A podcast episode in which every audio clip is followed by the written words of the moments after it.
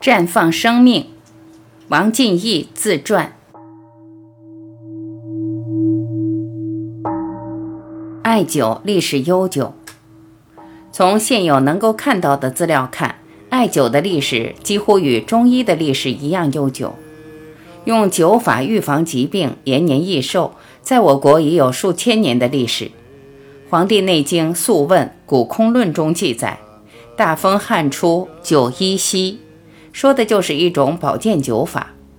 庄子记载，圣人孔子无病而自灸，也是用艾灸养生保健。《神农本草经》记载，艾草有温和、暖宫、除湿、通筋、活血的功效。灸从字面上来看，上面是酒，下面是火，有长时间用火烤的意思。酒既能提神回阳，又能去邪除湿，还可以去除家里的异味和人体的异味，故而酒在道家养生里是一种特殊的养命方法，也是升腾阳气最快的方法。以艾灸保健身体，在较长的年代里成为人们的常识习惯。自古有云：“知艾者福，善灸者寿。”俗语有云：“家有三年艾，郎中不用来。”七年之病，求三年之艾。凡病药之不及，针之不到，必须灸之。艾灸是中医内病外治的最安全的绿色疗法。艾灸温补阳气、祛湿散寒的功效，没有任何产品能够替代。长期坚持艾灸，可激发人体正气，增强机体抗病能力，使人精力充沛，抗衰养颜，延年益寿。艾灸并不是直接根治疾病，而是通过为身体补充能量，帮助身体恢复自愈力，使身体更加健康。这就是我们所说的“正气存，邪不可干，气血流通，百病不生”。唐刘禹锡《酬乐天永老见事》中有句“肺腧元夕眼，多久未随年”。宋欧阳修的《卓艾帖》由于书法的加持，名气很大。其中有云：“见发言曾着艾，不知体中如何。来日休偶在家，或能见过。此中医者常有，颇非俗功，深可与之论权也。”指出了着艾为中医者常有，说明当时在中医中着艾为常用疗法。艾灸的作用远远没有得到充分发挥。近年来，随着居民生活水平的提高和健康意识的增强。由民间自发行动，艾灸馆从一线城市开到省会城市，然后一路向下，到如今在县城一级基本普及，开满了大街小巷。但是由于从业人员普遍专业水平不高，大多自己对艾灸就是一知半解的，使艾灸仅仅成为与针刺、拔罐、推拿、按摩、刮痧等并列的一种养生手段。被用于保健、养生，甚至减肥等，变得可有可无，其治疗疾病的作用远远没有得到发挥。说到人生，常说生老病死，古代人知道怎么活，是生到死，到能量不足了、阳气不足了才会有病，病完最后才可能死。那我们现在直接是生病死，连老的过程都没有，这是现代人类的可悲吗？物质上是更加文明了，可是我们活得不健康。都知道中医好，因为它是天人合一、整体观。正道是补阳，这是中医养生治病的根本。暴殄天物，拿着金碗讨饭吃。想到艾灸，除了这个词和这个俗语，我想不到别的。我的着艾灸法，四步走改造艾灸。选择艾灸为主攻方向、主治方式以来，我经过潜心研究、仔细琢磨，结合翻阅典籍、深入思考、治疗实践，不断改进。十多年来，逐渐形成了自己独特的着艾灸法，让艾灸这门古老而宝贵的民族瑰宝重新焕发生机。从一个可有可无的辅助手段，变为可堪大用、可以解决大问题的主治手段。历年来的治疗实践证明。着艾灸攻克了一个个看似不可能解决的大难题。我对艾灸的改造主要分四个阶段：一、从穴位灸到区域灸；二、艾条直径不断扩大，从点燃一个头变为数泡面，从每次每个人用一支艾条变为两支、三支、四支。三，从单兵作战到联合作战，即从单独酒变为联合酒。四，在镯子上做文章，救命于危难之际。一，穴位酒到区域酒。艾灸有一万三千年的历史，从火的发明开始就有了艾灸疗法。针灸其实是针法和灸法两种治疗手段的合称。这两种治疗手段针对的都是人体的穴位。针法是通过针刺穴位，灸法是通过点燃艾叶等植物熏烤人的穴位。在古代，获取艾叶非常方便，而且灸法易于操作，原材料廉价易得。灸法在民间长期占主导地位。经过十多年的学习总结，尤其是在四川郑清安老师的阴阳辩证、山西李可老师的临床医案、宋代河北窦才的灸理的基础上，结合对人参的观察体会和从中医四逆汤的思路，我提出了区域整体灸的灸法，并在实践中根据需要不断优化，越来越成熟。二零一六年初。我提出了以下的区域灸法：弓字灸，这是以腰背为重点区域的灸法。把五十厘米乘两百厘米艾柱横面撕开点燃，把整个腰背灸透。根据腰背躯干的结构，自然灸成了一个弓字。中医治病的千年不传之秘，就是对治法力度和剂量的把握。我打破了古人穴位点灸的束缚。把穴位灸变成区域灸，不讲穴位，不变经络，稳稳落实肾阳为人参之命根，为万病之根本的医理。树形灸，把人参看成一棵树，腰臀部是树桩，躯干是树干，胳膊是树枝，腿是树根，脚是根中之根，特别重视腰臀部和腿脚，这是治根之法。八卧灸。八卧指的就是病邪容易聚集的区域，同时也是病的出口，即双腋窝、双大腿窝、双小腿窝、双小臂窝，就是用艾条大面积燃烧来灸这八个区域。双肋灸，这个区域是肝胆区，凡十一脏皆取决于胆，这是《黄帝内经》的原文。胆是人体气机发动的枢纽。相当于汽车发动机的钥匙，非常重要，有四两拨千斤之妙用。小周天灸，就是围绕任督二脉及两侧十二厘米范围，选择十二个穴位区域而灸。这十二穴即会阴、长强、命门、身柱、大椎、玉枕、百会、印堂、天突、膻中、神阙、关元，这是非常非常重要的一条个圆。治病保命、延年益寿都在这个原区域。头面九，头为神明之府，这是人高级神经活动的中枢区域。神明则下安，其重要位置不言而喻。灸的重点就是双太阳穴区域、双天宫穴区域、双颊车穴区域、额头区域、百会区域、玉枕穴区域、风府穴区域。通过以上六大区域的浊灸，就稳稳把握了人的整体。以人为本，不治而治，是中医的最高境界。这六种灸法的整体运用，就落实了中医的最高指导原则。在实践过程中，我发现以上的区域灸法仍然脱胎于过去的穴位灸，对于大多数人来说，仍然显得过于专业，难以记住和实施。因此，近几年来，为了更好的传播和应用，我把灸法进一步简化。简单的说，就是灸后背、灸屁股、灸头，抓住这些部位面积大、穴位多和便于施灸的优势，和被灸者接受起来较为便宜、受热能力强的特点，集中火力，以后背为重点，兼顾头部和屁股，辅助灸肚子、人脉、腿脚，进行联合灸、反复灸。取得了理想的灸治效果。二、剂量与力度的不断加大，从点射式步枪到迫击炮到核武器，中医的不传之秘是剂量，艾灸对剂量的体现是力度，体现为药专利红。质变需要量变，量变引起质变。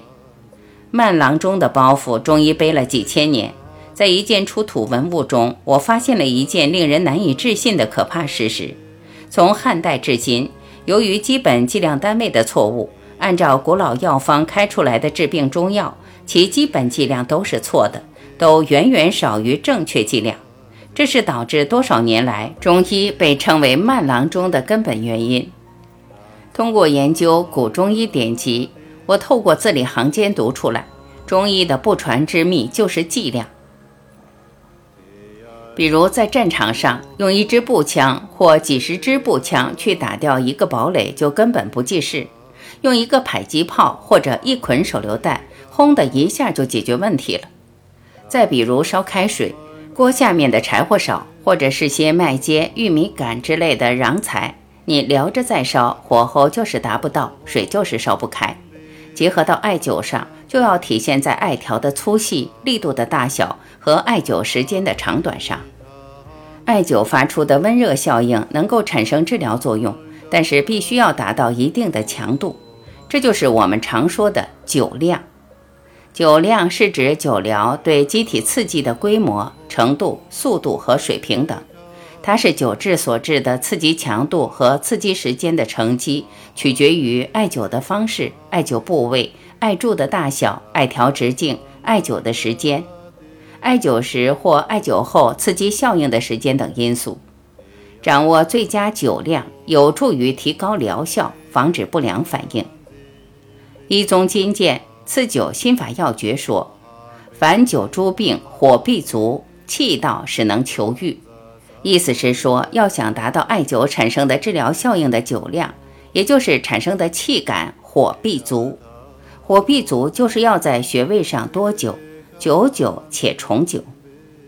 我先是在扩大艾条的直径上做文章，对应着过去的穴位灸，原来的艾条都很细，常见的是十八毫米直径的艾条。得益于现在的机械设备比较先进。我把艾条的直径一步步提升到四十毫米、五十毫米、六十毫米，直至一百毫米，治疗效果明显提升。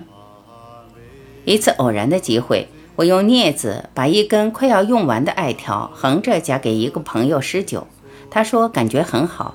以此为启发，我主动把一根四零艾条的一面包装纸撕掉，把整个剖面点着，用镊子横着夹给他灸。他说：“感觉很舒服，感到火的力度深入进去了。对呀，这不就是把酒火的剂量提上去了吗？把步枪改造成了迫击炮。我后来发明了配套的夹子，专门用来稳稳地夹住粗艾条的剖面，把这种灸法固定下来了。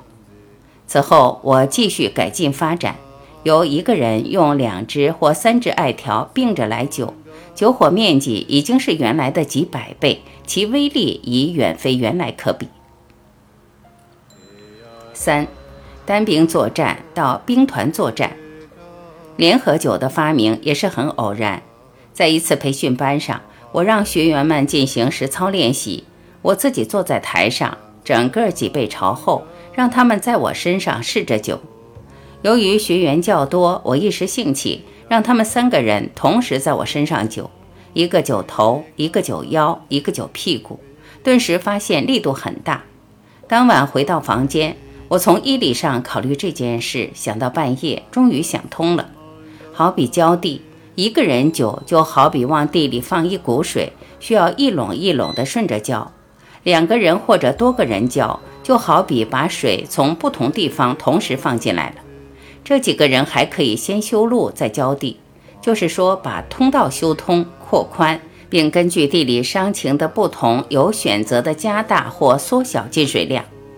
运用到艾灸上，我根据疾病的种类、病情的轻重和病人的身体承受能力，确定联合灸的方案，把联合灸这种灸法又固定下来了。正如一位朋友所说，这样一来。看似仅仅把艾灸的力度加大了几倍，起到的效果却如同把灼艾灸这件中医疗法从一门迫击炮改造成了一件核武器，使它的威力发生质变，用来攻克任何疑难杂症，都能够取得令人满意的理想效果。质变需要量变，量变促成质变。过火面积增大到一定程度，产生的威力可以用两个成语来形容：排山倒海、摧枯拉朽，是我的卓艾灸治疗效果有保障的根本依靠。卓艾灸抓住了阳气，就抓住了根本。《黄帝内经》的一段原文：“阳气者，若天与日，失其所，则折寿而不彰。”人体的阳气就像天上的太阳一样。若天上没有太阳，地上就没了生命。人若没有阳气，生命就会停止。郑清安老师据此提出要以阳为纲，以阳为本，提出了六个字的阴阳辩证方针：阳生阴，阳统阴。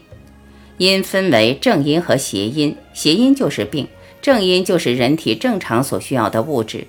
因为阳气不足，所以邪阴生；阳气足了，阳统阴。阳足正阴生，阳足邪阴退，所以是对一切病的不治而治。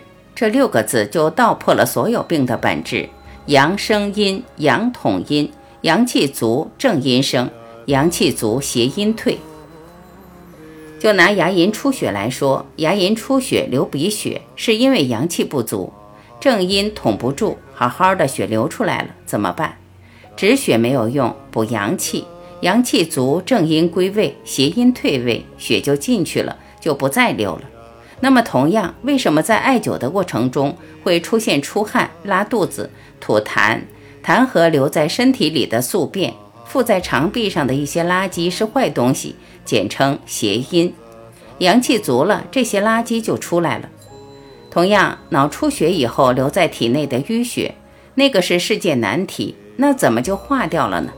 因为脑出血以后沉积在体内的血液是死血，如果有回收利用价值的就归位，该利用的就利用，加入到血液循环系统当中，形成的淤血没用就出去了。人体是一个具有高度自愈能力的完整精密系统，艾灸不治病，我们人活着就是补阳气，把阳气保住补住。再看看人发出的打呼噜不正常，久了一次。晚上阳气足了，痰让位了，就不打呼噜了。所以肿瘤也好，痰也好，首先保证它不影响我们正常的生活，和平共处，有能力了化掉它。郑清安老师的阴阳辩证理论太厉害了，就是以阳为纲，抓住以阳气为绝对的主导地位。人活着一生就是始终围绕着阳气，实现人体的阴阳平衡，就是阳生阴，阳统阴。到此，我对卓艾灸的改造基本完成。现在回过头看，似乎一切都自然而然发生了，但其实每一步都很不容易，都需要经过思考、尝试、突破、总结、固化这么一个过程。艾灸经过几千年的演化，之所以进步不明显，甚至在某些方面越来越倒退，固然有过去的机械水平达不到。凭人工制造不出如此紧致、细密、粗壮的艾条这个因素，但我认为人的思想的抱残守缺、固步自封、容易满足，乃至对老祖宗的顶礼膜拜、不敢突破，其实都是最关键的制约因素。经过我的改造，卓艾灸已经彻底脱胎换骨了。功用上，从过去的辅助、养生、调理的游击队、预备队。一跃成为攻城略地、歼灭敌方主力的正规军、主力军。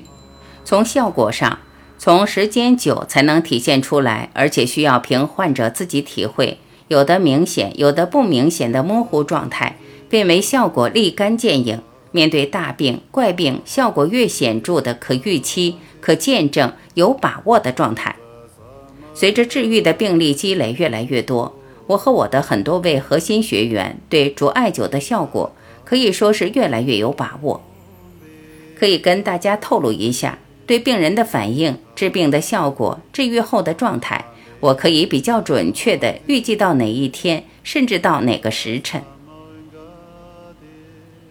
着艾灸技术要诀：稳、准、进、平、刮、换。艾灸技术要领是六个字。在人体特定部位灸的时候，第一个就是稳，手一定要稳得住。为了练这个稳，我是下了功夫的。艾灸之前，我经常用一个平板，上面放一满杯水，手端着板左右摆动时，不能让水溢出来，这样来练自己的稳。还有一种训练方法，就是在手腕挂一个砖头坠在下面，艾灸的时候，砖头在摆动。而且给你这个手增加压力，让你稳住。这样坚持着练，等把这个砖头拿掉时，你这个手就稳了。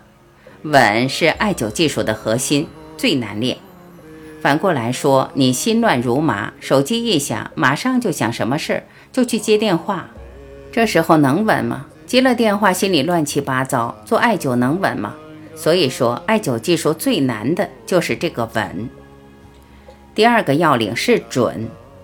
我们艾灸的重点区域是围绕着任督二脉，记住这个原则。一般来说，艾燃烧有烟的时候，如果灸任脉，烟往上飘，要呛鼻子、呛眼。虽然艾烟有好处，但如果直接呛鼻子，人也受不了。所以有烟的时候，照着后背的督脉灸，不让前面直接被熏。等艾条燃烧透，没有烟了，只剩下艾炭时。再灸前面的人脉，沿着人脉这一条线一段一段的承包。没有烟的时候灸人脉，有烟的时候灸督脉，这就是准，一定是以任督二脉为重点。督脉对于我们来说就是脊椎、脊柱，就是以脊柱为中心，沿着脊柱做文章。艾火燃烧充分、火力大的时候，把艾火往两边延伸。就是开拓第二、第三战场。第一战场在督脉，火大了之后，往两边的膀胱经走，往膀胱经上面分散。这个部位要找准。毫钢用在刀刃上，我们说的刀刃就是任督二脉，围绕着任督二脉来做文章，以它为中轴线，往两边适当延伸。没烟的时候，自己都可以给自己灸。很多人说我不会给自己灸。那是你不用心，对自己的生命不在乎，逼急了什么都会。第三个要领是进，也就是爱火和身体要保持尽量近的距离，离得远是在烧空气，要尽量近，尽量近，这是个功夫，是胆识。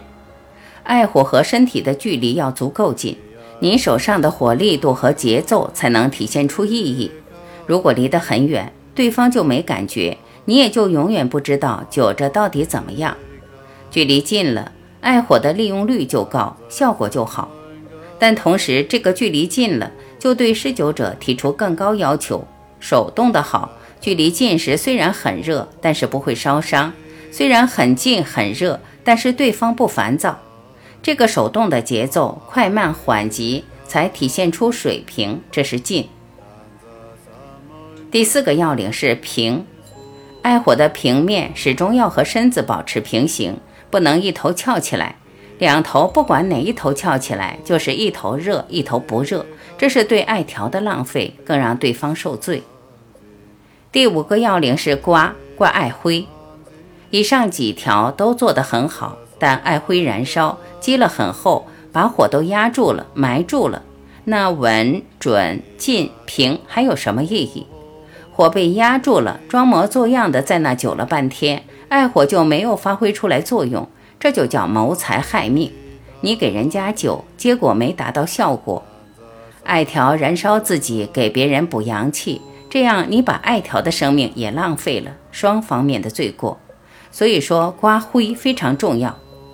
现在我们很多熟手忽视的就是刮灰问题。艾绒质量好，纯度比较高，燃烧的速度就快。如果艾绒里面用艾灰掺假，燃烧速度就会很慢，而且热量出不来。真正的艾绒燃烧速度是很快的，燃烧速度快的就容易产生艾灰，所以两分钟刮一次灰，灰后你就是在犯罪。最后一个要领就是换，换什么？换手，一定得左右手都会灸。如果你只会右手灸，灸的时间长了，给你弄成脊柱侧弯。肩周炎，因为长期照着一个姿势用力，就是慢性劳损。现在我这样灸，一会儿换手，这样就自己纠正，不会把自己累到。还有一点，自己右手感觉累的时候，艾灸的效果已经打折了，不能让手感觉累，要让它保持最佳的状态。一感觉累就换手，两个手配合好，互相承担，互相照顾，让两只手都处于最佳状态。这样艾灸就变成一种享受，而不是受罪。有些人在做艾灸的时候，好像跟艾有深仇大恨似的，咬着牙灸。人太累了，这时状态就不行了。让两只手身心都保持一个舒服的状态，艾灸就不累，对自己也是一种锻炼。而且在艾灸的过程中，艾虽然跟我们距离远，但对我们来说也是一种灸，特别是手。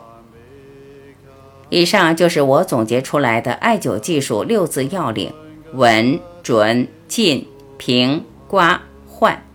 如果掌握上面这六个方面，艾灸技术就会变成一种能力；反之，一个方面忽视了，效果就不行。另外，对于艾条的火点，再说一下：用刀子切侧面艾条纸的时候，要切成一个方框。要注意的是，这个方框一定要切正。如果不正，就要调整夹子，让夹子左右两边露出来的纸宽度一致，这样保证艾火处于最中心。同时点火要耐住性子，不要急。在着字上做文章，真正落实保命之法，着艾第一。着艾灸的卓越功效，并没有让我感到满足。近年来，我一直反复琢磨“保命之法，着艾第一”这句话。联想到这句话产生的年代，用以艾灸的艾条、艾柱又细又小，而且艾灸日常只是被用作保健养生，与保命关系似乎不大。是不是我们在灸法上还存有空白地段，在使用着艾的领域上还不到家？凡事需求其根本，查阅字典，灸着也，从火因灸，灸乃治病之法，以艾燃之。按而着之，汉许慎《说文解字》：灼从火从勺灼生，勺意为专注于一点，火与勺联合起来，表示火头只给物体上的一点加热。本意火头持续烫烧物体上的一个点。反复思考后，我从灼字和九字的本意入手，从自己身上试起。尝试着用点着的艾条点按在身体上，体会力度和功效的不同。在多次的病人病情危重时刻，我使用这种点灸的方法起到奇效，逐步在点按、至点按时间长短、点按力度上做文章，并着手对骨干学员进行实操培训，把这种保命之法教给他们。我希望让大家记住。我们搞的这个技术训练，关键时刻是救命的。希望大家在自己的人生中不要留下遗憾。三年前，有一位脑出血患者，当时脑子正在出血，四个人都按不住他，狂躁，东西南北不分，人也认不出来。在关键时候就用爱，照他腰上和脊柱上点三下，就这一下子，人好了，谁都认出来了。医院第一次检查，二十一点四七五毫升的脑出血，再去检查时已全部吸收，一点不留，一点后遗症没有。我用了半年时间研究这个艾灸技术，研究这个技术不是针对某一个人的。从正月初三下定决心要研究这个技术，因为正月初三疫情原因，全国基本封城了，武汉封城，全国戒严。当时我就问自己。如果这个时候国家把我调到武汉，我怎么办？我怎么能保证自己不被感染，同时又能去帮助别人？只有先保证自己不被感染，才能救更多的人。那个时候我就在研究这个技术，我就想，如果现在这个新冠疫情，甚至有新的疫情在全球进一步蔓延，成为人类的大灾难，怎么办？我当时就这么问自己，就是对自己提出高要求。站在这样的高度，如果我是国务院总理，如果我是国家卫生部部长，我怎么来打赢这场疫情攻坚战？工欲善其事，必先利其利。要把一件事做好，必须把这个方法和工具做好。我就站在这个高度，半年来，我用这个爱在我身上试，我拿着爱在自己身上点，让我的朋友帮我点。点完之后，到底出现什么情况，我心里要有个数。我不能拿着别人做实验。后来就在亲朋好友身上大量的用这个技术，我钻研实践这个，打破了我的认知。之后的几件事，实践证明了我这样做的无比正确与及时。试举两例：一、脑出血。二零一八年十二月十七号晚上，我一位女学员的爱人突发头痛，眼睛看不清楚，看东西重影。自述当天中午和朋友喝酒，下午一点多钟摔了一跤，睡了一下午，可能被子没盖好，感冒了。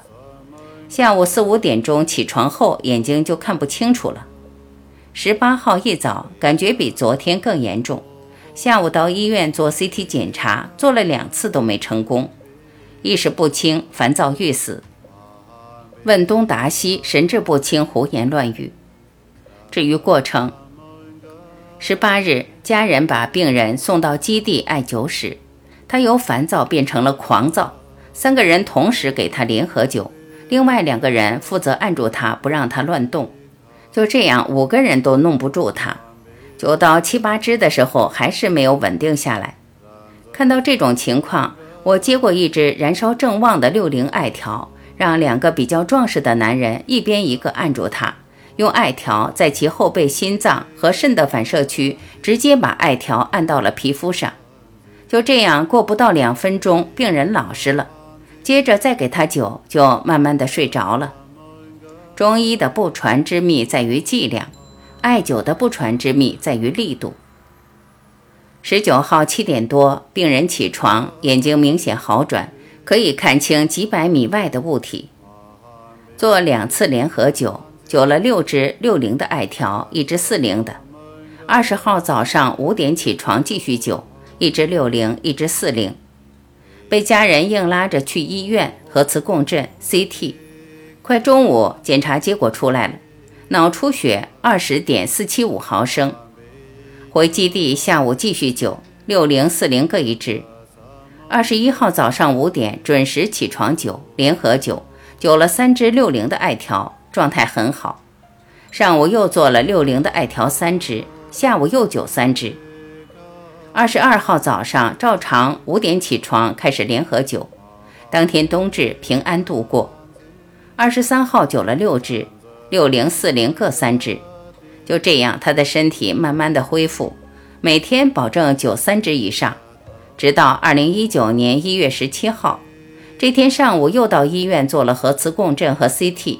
零点四七五毫升的淤血几乎吸收完了，连医生都不敢相信，二十天的时间吸收的这么好。二，蘑菇中毒危急，着艾化危为安。二零二零年九月七日一大早，健康中国宜阳着艾群里的一个帖子引起了我和大家的关注。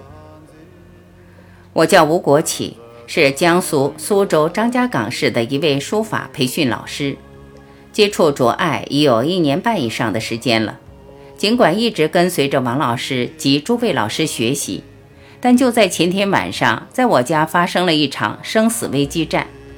事情的经过是这样的：九月四号及前天上午，我和爱人江玉峰去自己的书法工作室的路上。在一个大树的树根上，发现一大丛蘑菇，个头非常大，最大的金冠直径达十三厘米。我爱人平时有爱采些野蘑菇的习惯，当时就采了下来。在路边这么大一丛蘑菇，竟然没人采，一定反常。我当时虽存疑惑，并没有引起足够的重视。回去之后，我爱人说，他妈妈教过识别蘑菇是否有毒的方法，就是将大蒜切成片。放在里面一块儿炒，如果大蒜变色，就说明有毒；如果没有变色，就说明可以食用。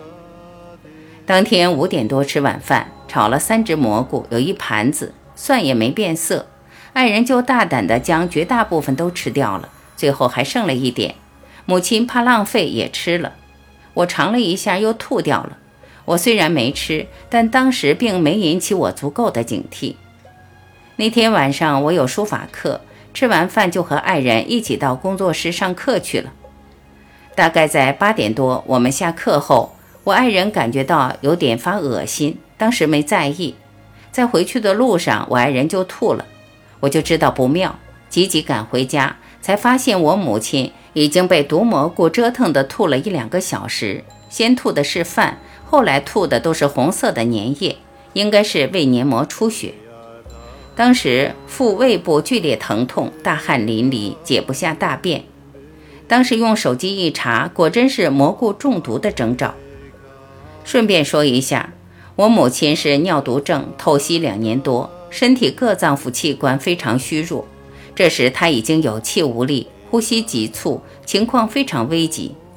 情急之下，我只好向王老师求救。王老师和师母同时接听我的电话，告诉我直接点燃一根五灵艾条的一端。在中毒人前面人脉上的关元、神阙、中脘、膻中等穴位直接点上，然后又在腰部八髎穴附近点上。不一会儿，母亲肚子疼明显减轻，也开始腹泻不止。这时，我爱人已经上吐下泻，因为他吃的最多，中毒最深，所以给爱人浊酒点的重一些。点完之后，母亲渐有气力，将胃中的残余的蘑菇吐出来。由于母亲心脏不好，听王老师说过，红糖水就是一剂药，起到保护心脏、缓解心慌的功效，所以不时让他们喝红糖水，又要防止因腹泻过甚而导致脱水，隔间让他们喝淡盐水。就这样，边喝边吐边泻，反反复复，一直到半夜十二点半，爱人吐水出来的食物残渣越来越少。而且喝下去的糖盐水也不再怎么吐了，腹泻间隔时间也长了。母亲虽然吃的不多，但因体质虚弱，剧烈上吐下泻，使本来就虚寒脾胃出现的胃黏膜出血的现象也有所缓解。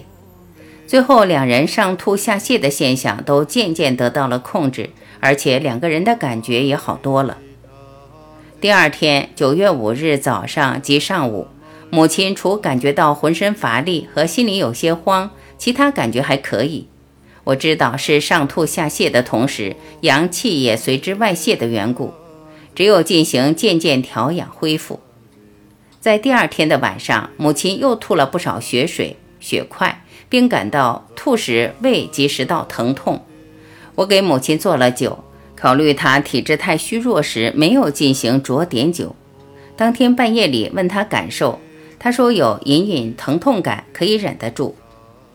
第三天，九月六日清早，我在给母亲艾灸时，在中脘左命关着点灸，并在后背从上到下着点了五个处。不久后，母亲说胃和食道的疼痛感逐渐减轻。到中午吃饭时，吞咽时还有点疼痛，下午感觉疼痛的感觉更轻了，晚饭吞咽已无疼痛感了。不过从下午开始又开始吐清涎了，吐清涎这个病已持续很长时间了。后来请教了王老师，明白根本原因，身体太弱，阳不同阴。现在除了艾灸之外，我尝试在饮食上辅助调养。今天做了炒面糊糊粥，一是从老师那儿得知炒面有解毒作用且易消化，二是想借面中燥火温暖湿寒的脾胃，镇纳冷邪。目前母亲状态已稳定了，爱人恢复状况很好，除稍微虚弱外已无大碍了。这中间还有一件事提一下，当时我爱人吃蘑菇的时候，顺便给我家小狗也喂了点。半夜两三点钟时，狗有呕吐的现象，我急忙用十八的艾柱点燃一端，在小狗的肚子上点了四下。第二天，小狗一切正常。回想起这两三天来，真是打了一场硬仗。对阵双方，一方面是毒蘑菇，一方面是王老师的卓爱，而我却全程参与其中。如果没有一年半之前与卓爱的邂逅，如果没有遇到恩师王老师，更谈不上有危急时刻求救之便。如果暑期里没有带儿子到老师家进行实操提高班十几天的学习，我该如何应对？我又能如何应对？结果只能把医院当做最后一根救命稻草，无智又无知地奔赴医院急救。我想，对于患尿毒症已透析两年多的母亲，一定经不起洗胃、洗肠、催吐等等的折磨，说不定毒都未全排出，命已丢了。还有我的爱人，如果经历医院的一系列急救，结果会怎么样？更谈不上有现在令人奢望的恢复。想想这些，脊背发凉，惊出一阵阵冷汗。通过近两年的跟师学习，从崇拜折服到内心要有担当，一步步走进了王老师的内心，走进一颗大医救世的赤诚心，体悟到古中医一定要走长征路的砥砺前行心，深刻体会到还医于民宏愿的空前绝后。折服于非药物治疗战略，从战略的高度重视与推广，代言人王老师的前瞻与帷幄。以及王老师护佑苍生的赤子情怀，我余生将同王老师及诸位老师们一道，一根艾条济天下。我愿做代言，古中医长远路，我愿做代言。非药物治疗战略，我愿做代言。还医于民，我愿做代言。写着写着，难免不激动。竟不知胡乱说些什么，思路也有些乱，恳请大家谅解。其中从王老师那儿学习到的真知灼见，与大家一同共勉。有认识和体会不到位或错误的地方，都是自己学业尚浅，也恳请大家谅解。大恩不言谢。二零二零年九月六日夜，吴国启程。我最不能忍受的就是墨守成规、固步自封。最近一段时间，我把主要精力放在卓艾的研究和实践。